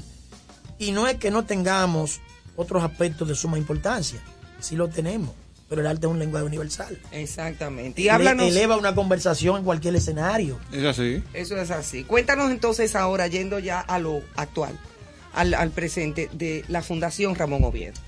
La ¿Qué fundación- se está haciendo? ¿Qué se necesita? ¿Qué, Y qué, lo, qué que, pasa? y lo ahí? que ha salido ahora en, en- en la prensa. Claro, Qué bueno claro. que se ha hecho eco una de, lo que uno- ustedes uno de proponen. nuestra misión, ¿verdad? Como proteger el legado, la obra, eh, su vida, que no quede en el olvido, que se mantenga como un paradigma para nuestra sociedad, que para nadie es un secreto que hemos tenido también una decadencia de ciertos valores y un personaje que viene de la nada, de un extracto, ¿verdad? Humilde, hizo una gran obra, dejó un gran discurso, es un paradigma y es un ejemplo a seguir para presente y futuras generaciones. Entonces nosotros como institución estamos trabajando en que eso se mantenga vivo. Elevamos eh, la petición de que se le reconozca con una avenida en el municipio de Santo Domingo Este, donde él vivió gran parte de su vida y desarrolló gran parte de su trabajo. Pero también queremos que el Estado entienda que es un museo. Ay, Ramón sí, qué Oviedo. delicia. Óyeme, Qué nos va a delicia. elevar en lo que tanto también nos merecemos como nación. Han hablado Quiero, quiero, quiero hacer un paréntesis para plantearte algo. Si el Estado no se motiva, yo sé que el empresariado, y me tienes a mí aquí, para que desarrollemos un café, taller, museo. Excelente. Zona colonial, un espacio agradable donde la gente pueda disfrutar del arte de Ramón Oviedo, pueda ir a conversar, a oír buena música, pero que haya eh, nobles pintores desarrollando obras en vivo y Ay, eso sería bello. la idea es, Es una que, preciosidad. que ahí tú puedas, se genere, por ejemplo, una obra eh, literaria, de que- de- o puede ser que ya exista, de, de su historia, y que la gente pueda sentarse ahí, comprar esa obra, leerla ahí mismo, tomarse un café y disfrutar de, de arte en vivo. Claro, claro. Ese tipo de acciones es lo que le da la vida a, a las ciudades culturales del mundo. Claro, y eso tiene que cultural existir. que, que necesitamos. Un, tur- un turismo cultura- ¿Qué cultural. conte- contenido para desarrollarlo hay de más? A mí me emociona tanto verte hablando con tanta pasión Ay, de sí. tu abuelo. Ay, sí. Mira, de verdad. Eso es tan lindo, es precioso. ¿Cuál es la obra que es tu mejor activo de Ramón Oviedo? Obra. Que está en tu casa, en tu taller, en tu oficina. ¿Qué te digo? Yo a veces entro en esa, eh, vamos a decir, en esa diatriba, en esa, esa discusión. Claro, El ego del coleccionista siempre entiende que tiene lo mejor. claro. A veces me lo dicen. Yo probablemente tengo la obra más importante de Oviedo. y, para, y para mí, la obra de Oviedo es su obra en conjunto. Todo su discurso pictórico tiene importancia. Claro, hay obras que fueron fundamentales, como reconocidas con premios, eh, que están situadas, por ejemplo, en un museo, eh, que son murales, por ejemplo, ese mural que está ahí, que sale en la Suprema Corte de Justicia, Claro. arriba en el quinto piso, Sí, sí. que sí. sale detrás de los jueces. Sí, sí. Eso es impresionante. Eso es una obra que todo el que se topa de frente con esa obra Se queda se impacta. Yo creo que hasta los que están ahí ajusticiando Sí. se olvidan a veces de que, y se quedan mirando, pero vean, ¿y ¿qué, qué es ¿y esto? qué es lo que.? O sea, Pero recuérdate que mi pregunta, estoy hablando de tu mejor activo, porque el hecho de tener esa relación tan cercana, tiene que haber, tú tienes que tener una herencia, que tú atesoras de la obra de Ramón Oviedo. Bueno, son tantas cosas, tan, tantas historias, eh, tantos consejos, tantas vivincias. Pero el realidad, lienzo, oye, háblame del lienzo. En realidad hay unas cuantas piezas que Yo son. lo sé, ahí es que te quiero llevar. que están en manos de mi madre, de mi padre, mío, personal. Y eso que en realidad, que te digo? Mira, yo, yo atesoro hasta una cosita que él a veces estaba en un restaurante y él a veces estaba Claro, y yo- lo que estaban esperando. Yo presencié, cualquier cosa. claro. eh, él estaba dibujando Mira, cualquier se me- cosita, se mira, me- cualquier se me cosita con los los Una ojos. servilletica. Se Y me a veces, había, los ojos. a veces había una persona que tenía ojo y le echaba mano. Claro. Cuando yo veía que no había nadie, yo decía, yo lo voy a coger, papá, porque... Pero a veces había gente que estaba y él me decía, no, Claro, está bien. claro, muy y ese bien. tipo de cosas yo las tengo en mi casa como si fueran una, Eso es una un pieza. tesoro, claro. Pero ¿Entiendes? claro. Eso es determinante. Eso es lo que más vale para y, ti. Y, óyeme, Oye, ese museo sería una experiencia, o sea... y se puede hacer, se Puede puede ser. lograr. Oh, pero se claro. puede lograr porque la obra está. Por eso. La obra está y se puede hacer un apoyo del Estado Sí, y un sí. apoyo del sector privado. Claro que sí. ¿Cómo se logra eso? Ahí están los coleccionistas con la gran obra. Eso se pide en calidad de préstamo, se cede No, no, y vas rotando. y se va rotando. tú tienes, sí. tú tienes Claro. una obra central Claro. que esté ahí permanente, pero esas obras se van rotando. Claro que si sí. tú haces noche para que la gente vaya y disfrute de eso. ¿Cómo la gente, Omar, el que nos escuche, que sea, que tiene interés en coleccionar y eso, puede informarse de qué obras están disponibles? Aquí yo veo una que me llama la atención, que es desgaste de un prepotente. Sí, sí, sí, sí. Bueno, ese es un tema de análisis en la temática, por ejemplo, de los títulos del maestro. El maestro jugaba con la jocosidad. Claro, No hay obra del maestro que diga sin título. claro. Puede ser que en un momento se le olvidara por una situación, pero casi toda la obra del maestro está titulada. De manera jocosa, con historia, títulos que te llaman, te evocan. ¡Wow! Mira, hay una obra que se llama, por ejemplo, Lambón de Rodillas. Excelente. Desgaste de un prepotente. Claro. Lambón de rodillas, eso está bien, hay Redu- mucha gente. Oye, reducidos a escombro. Y están ahí en el portal. Fechas que son históricas, que él la, la- la sintetizó en una impronta y la dejó ahí. Cuando tú la mires ahora, wow, pero mira, es que eso, eso dice tal cosa. y los títulos guardan un sentido tan importante Claro, que, claro. que cuando tú disfrutas de la obra, te vas al título, te- te, te lleva a un referente determinado. Sí, sí, no, y había mucho erotismo también dentro de su obra. Un erotismo tremendo, tremendo. O sea, Él era obra- muy enamorado. Sí, sí, sí, sí, bueno, tiene una historia que yo creo que si se hace una película de él se saca un buen. Lo pensé Ese- también ese buscando Ese ese proyecto. Claro, cosa, claro. Un ese audiovisual, una bellísimo. película. Ese documental. Sí, sí, sí, sí. Mira Señores, que Ahora mismo nosotros estamos en un proceso. la historia de él es bien linda para contar, déjame La decir. le- leí parte y me quedé, te, Es ves- muy- te es lo muy comentaba. bonita, inclusive para llevarla a una película, a un, li- a un gran libro. Señores, Carlos es un aficionado del cine, pero también dentro de la operación del cine, si por ejemplo se hace un material audiovisual de Ramón Oviedo o de muchos artistas dominicanos que tienen historia, eh, eso es material posible para educar a nuestros niños, a nuestros, a, nuestros jóvenes. Claro, y para aprender nosotros mismos. No, claro, es lógico, sabemos. pero yo quiero iniciar desde desde- Claro. desde la raíz. O sea, infantes que se llenen, que se nutran, que nutran su espíritu de una de las cosas más importantes que es la cultura, el arte, el desarrollo del ser humano desde la esencia. Eso es claro, claro. Y bueno, Eso es básico. es tanto así que yo diría que la vida, la vida de él en sí, su vida, todos sus amores, la historia, de dónde viene, lo que pasó, o sea, muchas cosas que solamente una persona que tenía una determinación de hierro. Digo, bueno, yo voy a, a ser pintor porque eso es lo que yo soy. Claro. Eh, inclusive, hubieron etapas donde a él inclusive le ofrecieron cargos Sí, en determinado gobierno y lo rechazaba. Él decía, no, que yo lo que soy es pintor. sí, sí. sí. Yo no, a mí no me van a sacar de mi taller y yo no asumo cargo que no pueda desempeñar. Yo le Claro. agradezco, pero o sea, No se que mezcla. era una persona enfocada en su en su obra Sí, sí, sí, totalmente. que estaba que completamente es que- seguro de es lo que, que, quería. es que el talento para la pintura, la literatura, la música, parte de ese talento es esa determinación, Sí, sí. disciplina que no la tiene mucha gente. Constancia. Hay gente que tiene talento pero no tiene disciplina. No, exacto. Entonces, esa determinación, no, no, esto es lo mío. Eh, Es por aquí, mi vida Sí, sí, es sí. para esto. Eso es parte del talento, de, de poder soportar los momentos difíciles, económicamente hablando.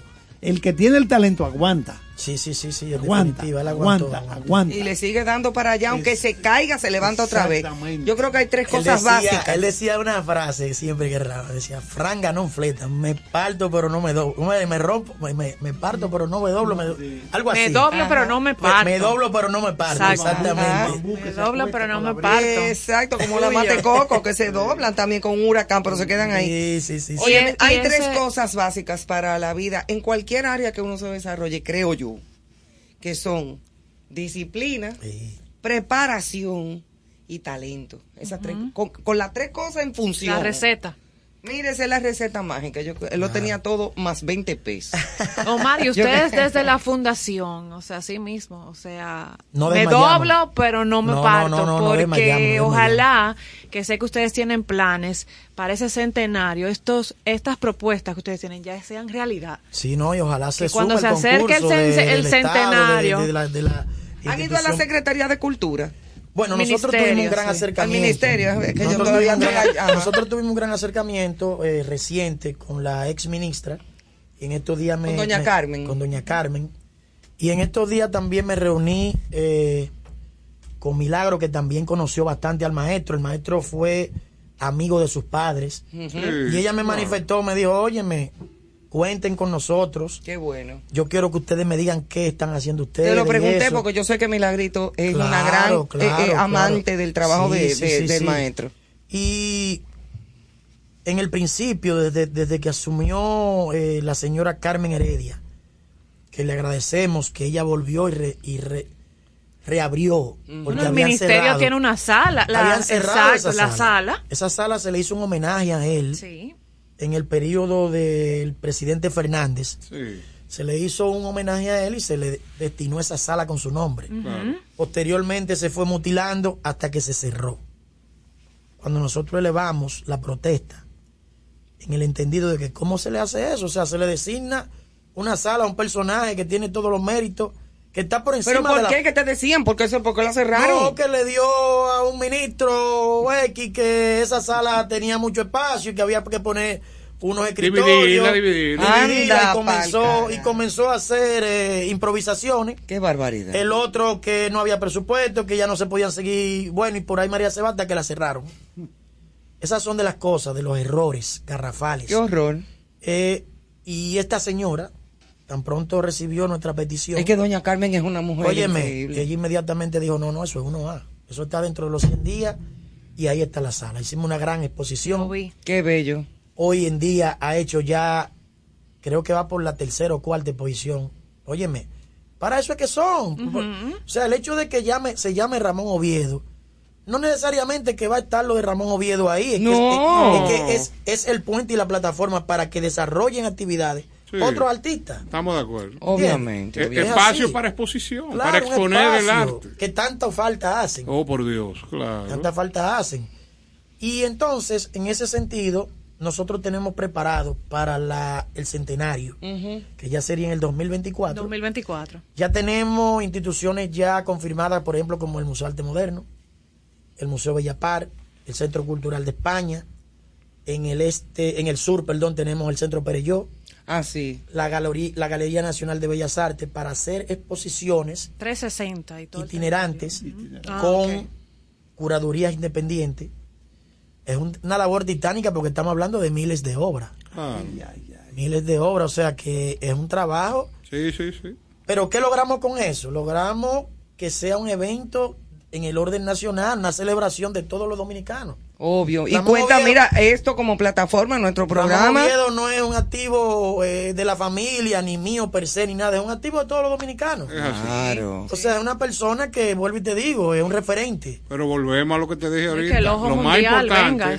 lo más importante es que las nuevas generaciones conozcan la obra. Claro. Porque para valorar tú tienes que tener Que conocimiento. eso no se quede a donde se quedó ya. Oye, Exacto. lamentablemente ahora mismo tú le preguntas a muchos jóvenes, no solo Oviedo, muchos artistas y no saben. No, no, claro que no. No, No, saben. y tenemos, por ejemplo, oye, me tuve a Francia y por menos conocimiento de arte, lo que sea, a ti te, te llevan a ir al Louvre. Sí, lógicamente. Y en el Louvre que tuve obras que tienen cientos de años. Eso no se pierde. Ahí Mira. no hay un muchachito que no sepa quién es la Venus de Milo. ¿Entiendes? O- Oye, o- yo estuve en Ámsterdam en el Museo de Van Gogh.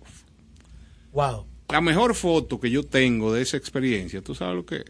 Frente a uno de los cuadros más impresionantes de Van Gogh. Eh, 50 niños en el piso. Ay, qué cosa más de, linda. De 4, 5, 5, sí, 6 eso es años. lindo.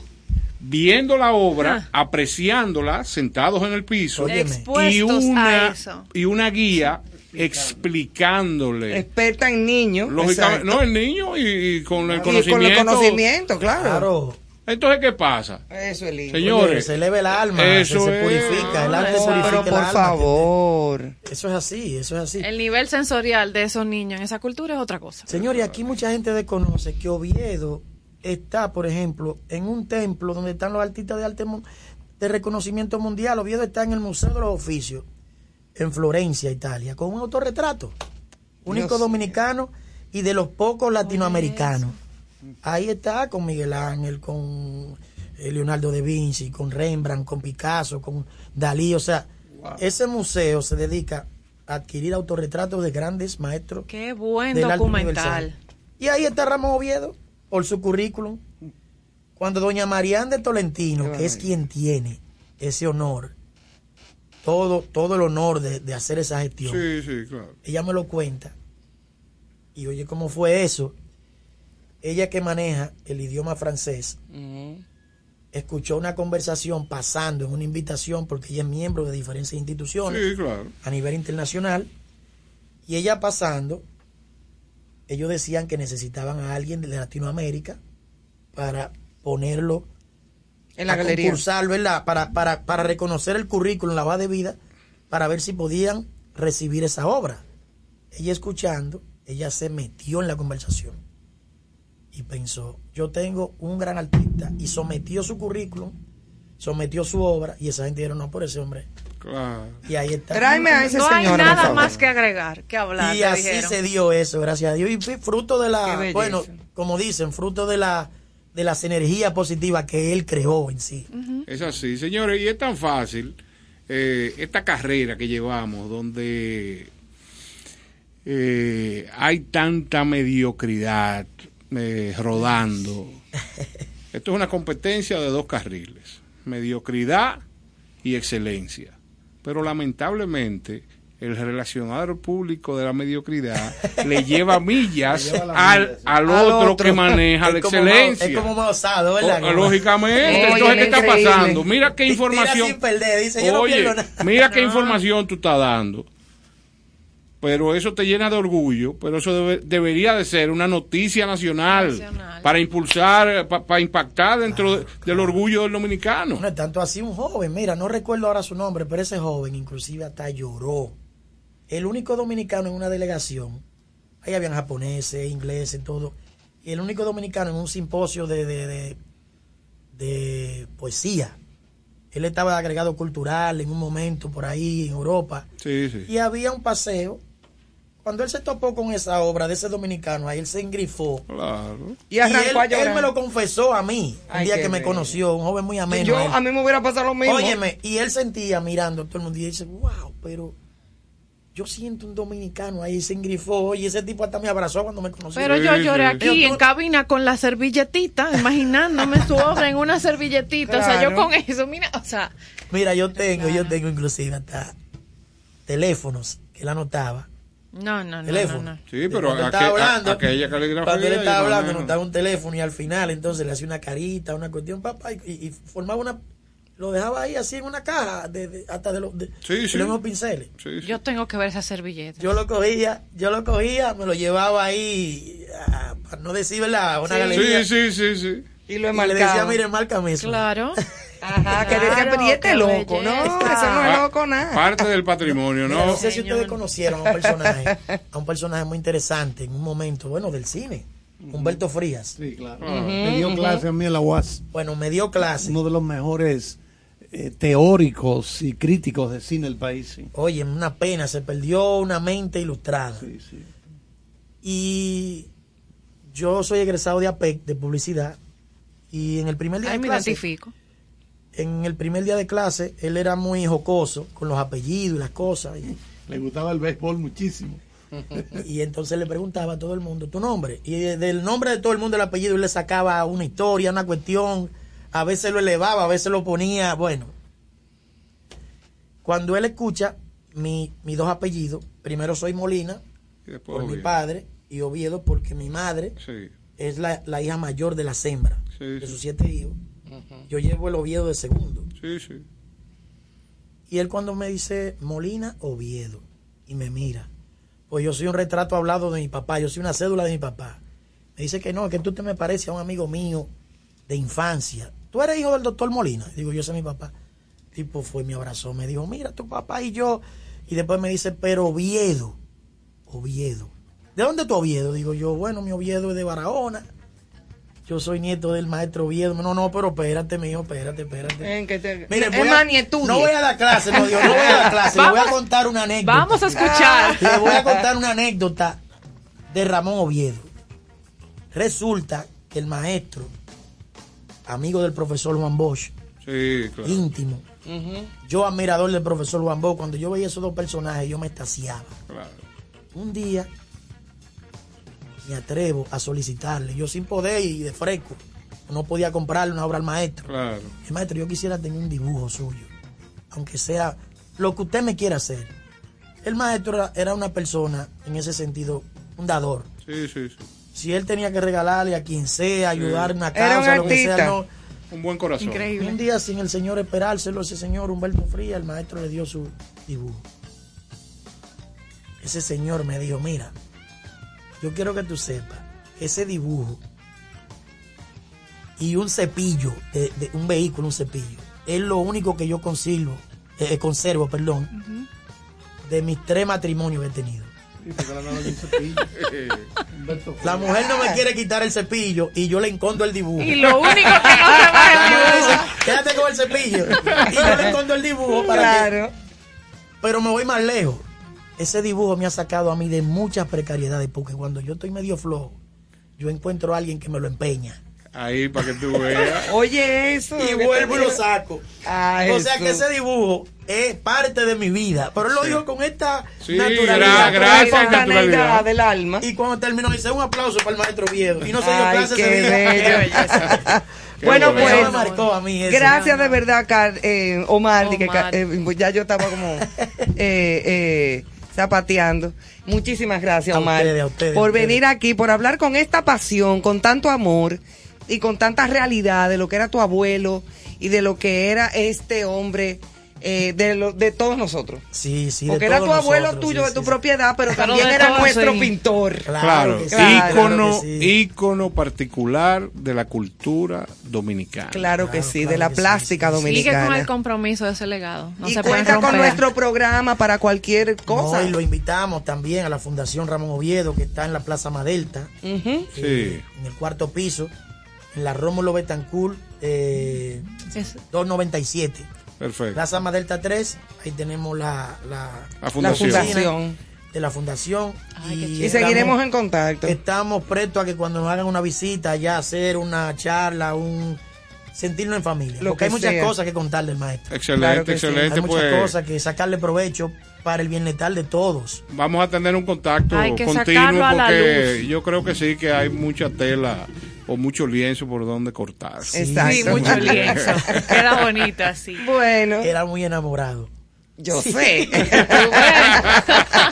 Artista al fin. claro, bueno, gracias. Gracias, Omar. de Gracias, verdad. Omar, por estar aquí. A a. Y nos vamos con musiquita, Néstor. Claro, con cierto sentido siempre les trae buena música. Y ahora vamos a seguir con eh, Caetano Veloz.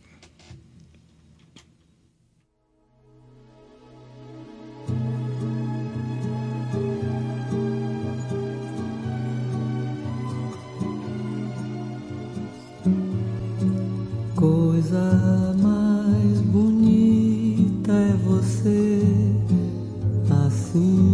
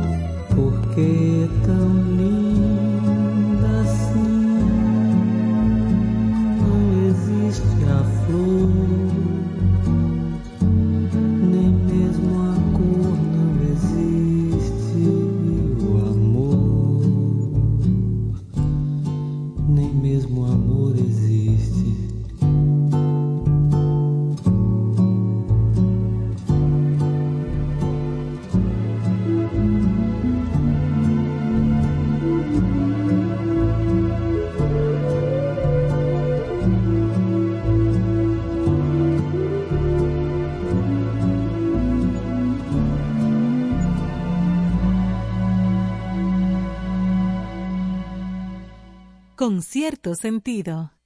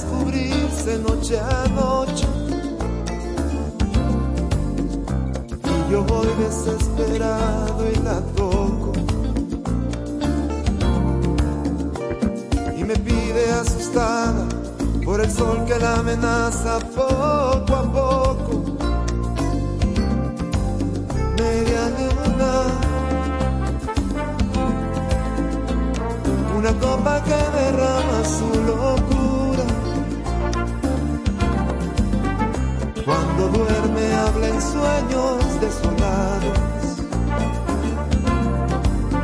Y voy llorando una cascada, como solo puedo hacerlo conmigo.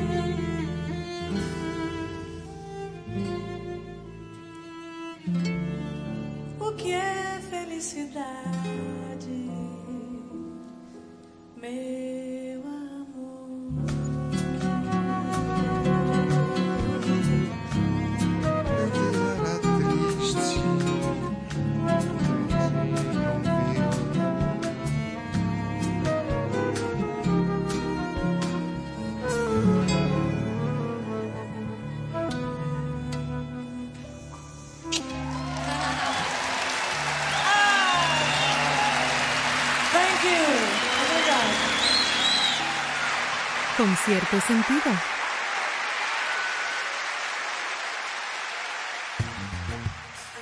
Hola, aquí Michelle Camilo, felicitando a mis amigos de Concierto Sentido, donde celebraremos la cultura, el arte y la buena música. Con cierto sentido. Ahora, en contexto. Con cierto sentido.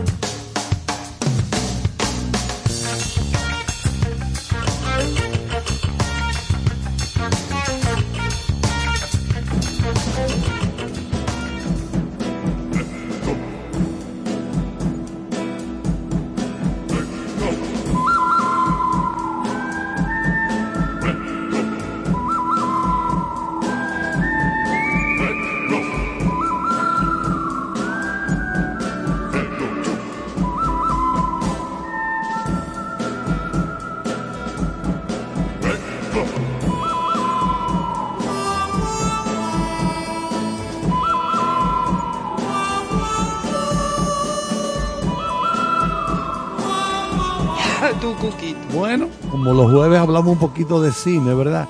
Ahí teníamos ese tema de, de Hugo Montenegro, que no es la original, del bueno, el malo y el feo. El bueno, el malo y el feo. Porque el original... ¿Quién es el feo? En la película, Lee Van Cleef. Ajá, Lee sí, Van Cleef. bastante. El bueno era Clint Eastwood y estaba Eli Wallach. Que era el malo. Exacto. Pero Oh. Clint Eastwood era, estaba jovencito ahí. No de cajeta. Bello, nuevo, nuevo. precioso, de que de cajeta. De cajeta. Adiós, pero ¿qué pasa? Un muñecón. Sí, no, un tipo muy, muy En atractivo. 1920. Que era. bueno, vamos a dar unas cuantas informaciones. Por ejemplo, eh, eh, para los premios BAFTA. BAFTA ya, ¿eh? BAFTA ya. Ajá. Son los premios de la industria británica. Ay, Por- sí, salieron ya los. Bueno, entonces hay una serie de, por ejemplo, eh, directores como Denis Villeneuve, que es canadiense, Steven Spielberg, estarán en la categoría de mejor realización, o sea, mejor dirección. Pero también hay unos cuantos franceses que se, se- actrices, por ejemplo, están Julia Ducournau, que ganó la Palma de, de Oro en el Festival de Cannes con la fábula fantástica Titán, y Audrey Diwan, que ganó el León de Oro en el Festival de Venecia, la Mostra de Venecia, por su película L'Evement. Entonces, que- quería decir también,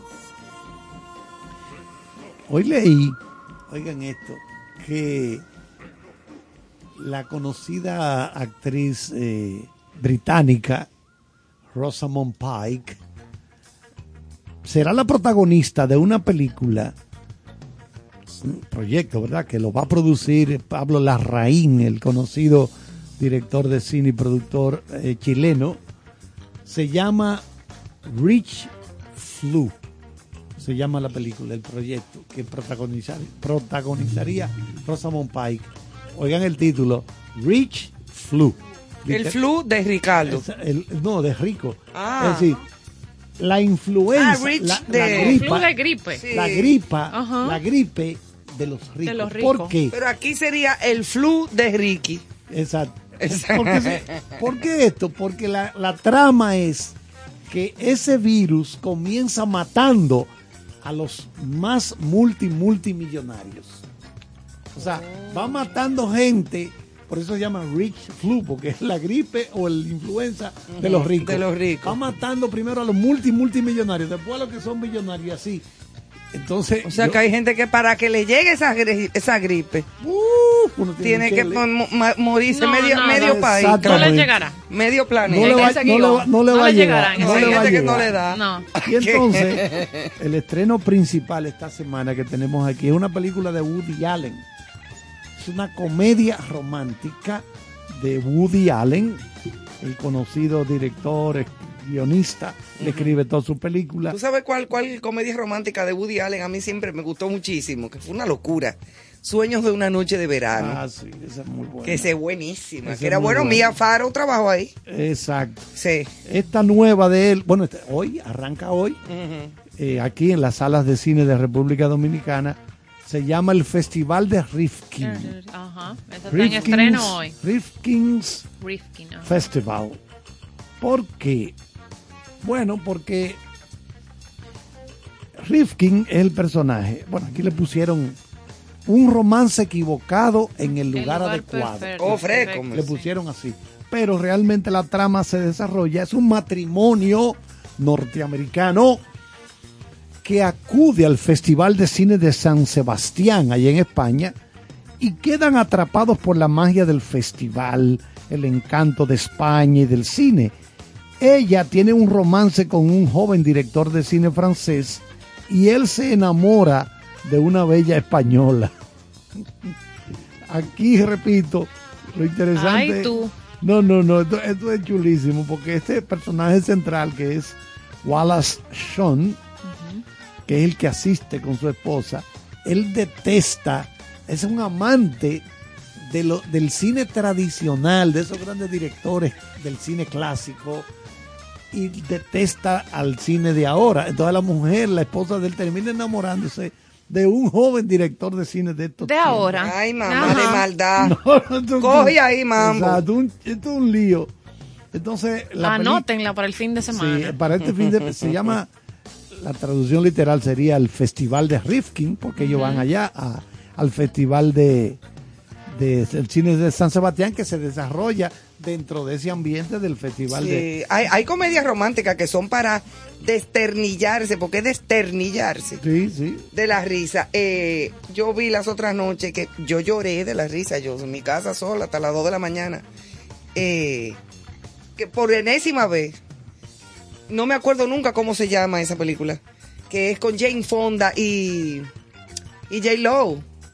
Ah, que, que J. Lo se va a casar con el hijo de ella. Sí, sí, Ah, sí. y sí, ella, sí, sí. ella está divina en ese papel, o sea, de la de la suegra malvada que no Sí. quería que el hijo se casara. Sí, sí, sí. Óyeme, qué risa con las, la, la empleada de ella, la morena esta que es comediante, ¿cómo que se llama? No, Queen Latifah.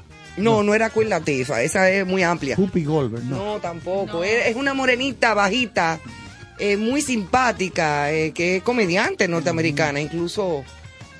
No me acuerdo cómo se llama, pero qué divina. Esa misma. Esa misma. Y la boda de mi mejor amigo, esa de con Julia Roberts, que también es buenísima. Muy buena. Muy buena película. Entonces también, aparte de esta, hay una animada para la- toda la familia. Eso que te iba a decir, hay una animada. Una, Para anima- los una niños. animación.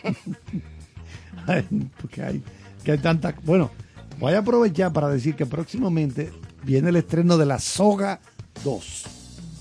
¿Y cuándo qué es lo que es la Porque, soga? eh, de- La yo Soga. tenía la información Bueno, de la primera, acuérdate que Manny Pérez fue el Ajá. protagonista. Yo tenía la información de que era el 28 de enero. Ah, No, la de Manny. ajá. 17 de febrero. Estamos hablando del próximo semana ya. Sí. Sería. Viene Sí, la porque soga. el 14 cae el lunes, porque es el cumpleaños de mi nieta. arriba.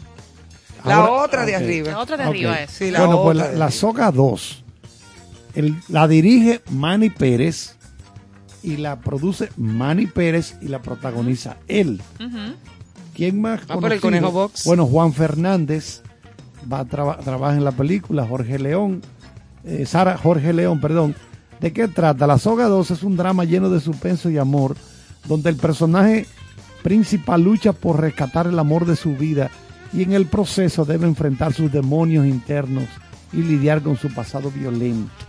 Porque ya, ya se hizo una primera soga. Ahí trabaja, ahí trabaja eh, un buen amigo de infancia, Vicente Suriel, que yo no sé si tú te recuerdas, que es el hijo de la señora que cocinaba en color visión en la mañana, doña, ¿cómo se llamaba? La de friendo y comiendo. No, jamás antes, la Ah, primera antes. señora, doña, ay Dios mío. Ah, Aida de Mañón. No, jamás tampoco. La mamá de Vicente Suriel. Dios mío. Una- Silvia de Pau no era. No, no, jamás, jamás. Mira, oigan esta que puedo decir, esta va, esta va el jueves próximo, dentro de una semana. Directores, una película sobre parejas se llama. Así mismo. Una película sobre parejas, es el título. Es el título. El, ¿Quiénes dirigen? Natalia Cabral y Oriol Estrada. Ajá. Entonces, Natalia y Oriol son una pareja de cineastas de treinta y tantos años que tienen una hija pequeña llamada Lía. Un día reciben una oferta para di- dirigir un documental y deciden hacer una película sobre parejas enamoradas. Natalia y Oriol entrevistan a muchas parejas siempre queriendo saber cómo se llevan y cuáles son sus problemas más típicos.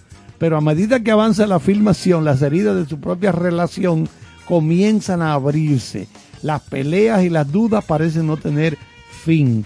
Terminar la película será su oportunidad de reformular su amor mutuo y su amor por el cine. Yo creo que en la vida real ellos son esposos. ¿También? Sí, creo que Ay, sí. Dios. son esposos en la vida en la vida real. Pero este fin de semana está Corazón de Fuego, que es animada para toda la familia. Exacto. Y una que es Moonfall.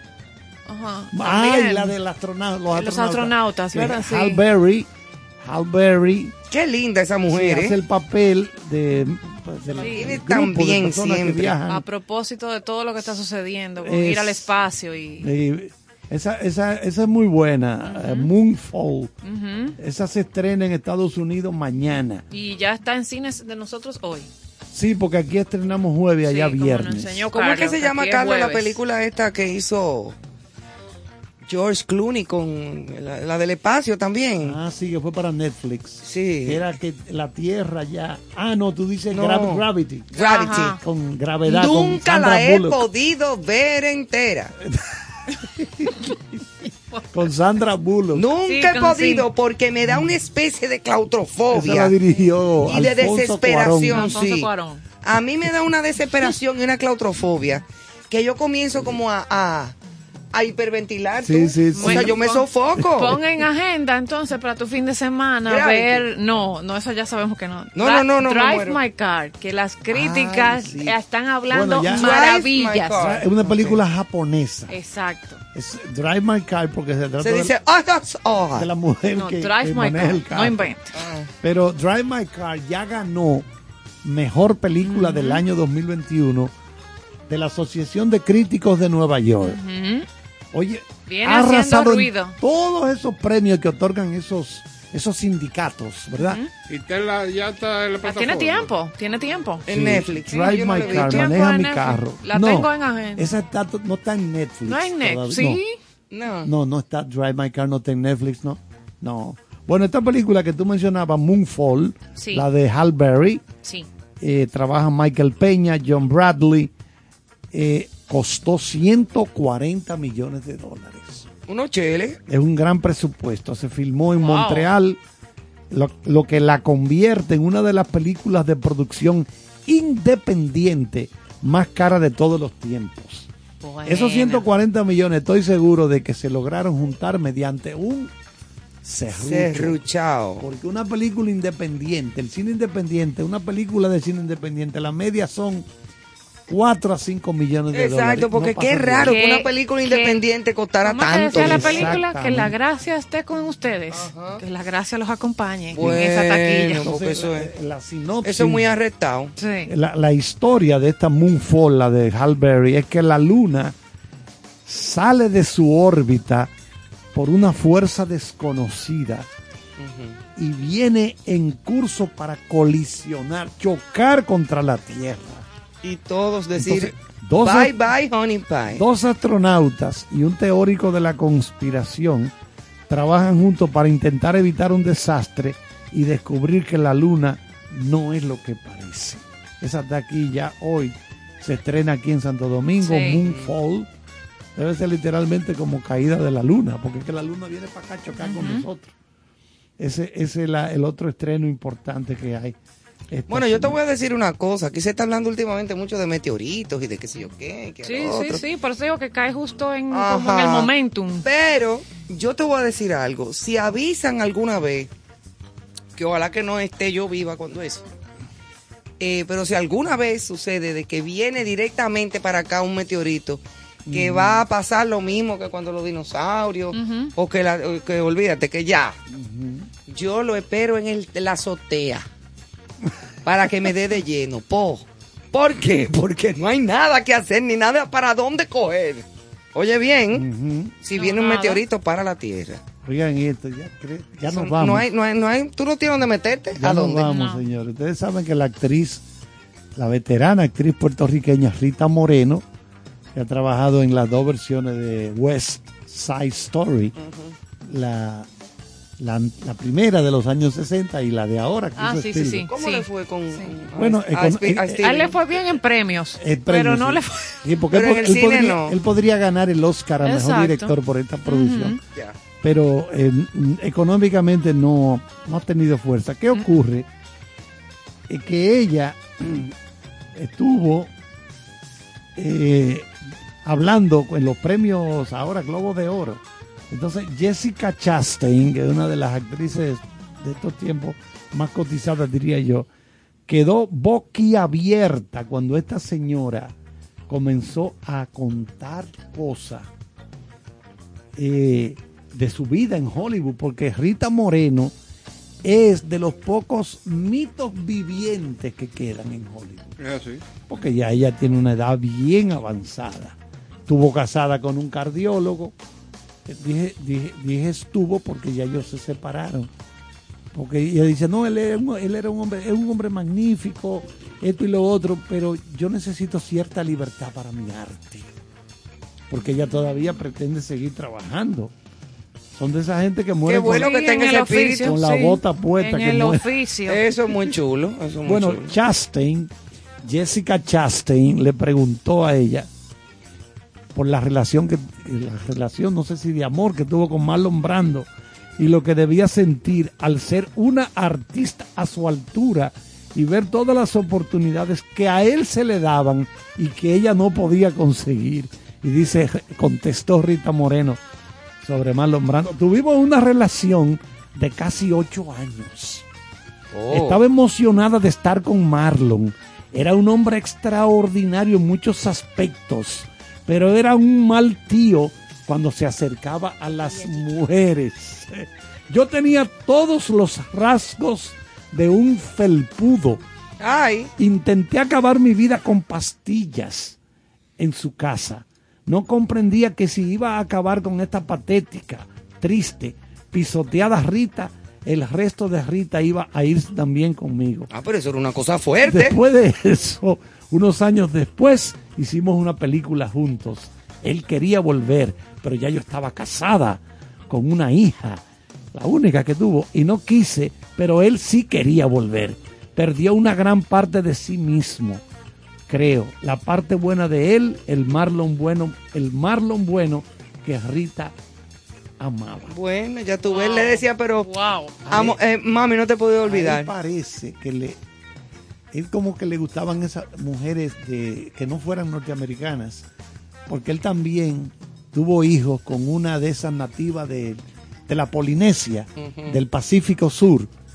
Y mira, estuvo con, con esta muchacha, con Rita Con. Rita, pero muchos Bueno, nos años. vamos ya, señores. Y cuentan que él también era un poco tosco y agresivo con las mujeres. Eso, eso lo he leído en, en dos o tres ocasiones. Que, Yo creo que lo he leído que también. era sí. bastante violento. No era fácil, no. Hey, malcriado. Bueno, déjame ver finalmente decir cómo anda el juego. Ay. Ay. Estamos esperando.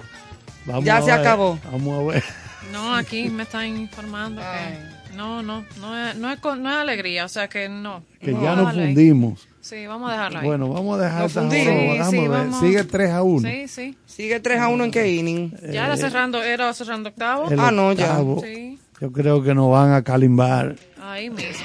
Ay, Dios. Señores, mañana. Qué pena, qué pena perder aquí. Está en el noveno Ah, pues ya, nosotros abrimos. y Colombia tiene primera y tercera sin out. Y Ay, siguen ya. ganando. Ok, señores.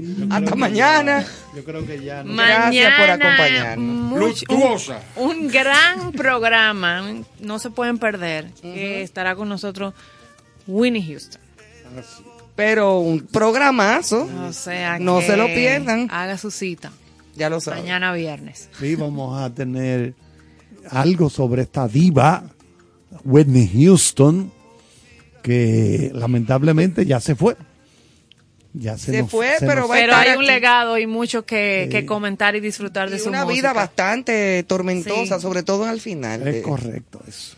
de su vida. Pero bueno, eso mañana lo vamos a conocer, vamos a escuchar mucho de su música, vamos a recordar todas aquellas canciones que fueron, marcaron la época de los 80 y de los 90 de Whitney. Sí. Así es que será hasta mañana, duerman bien. Bueno, buenas noches, señores. Gracias por acompañarnos con cierto sentido.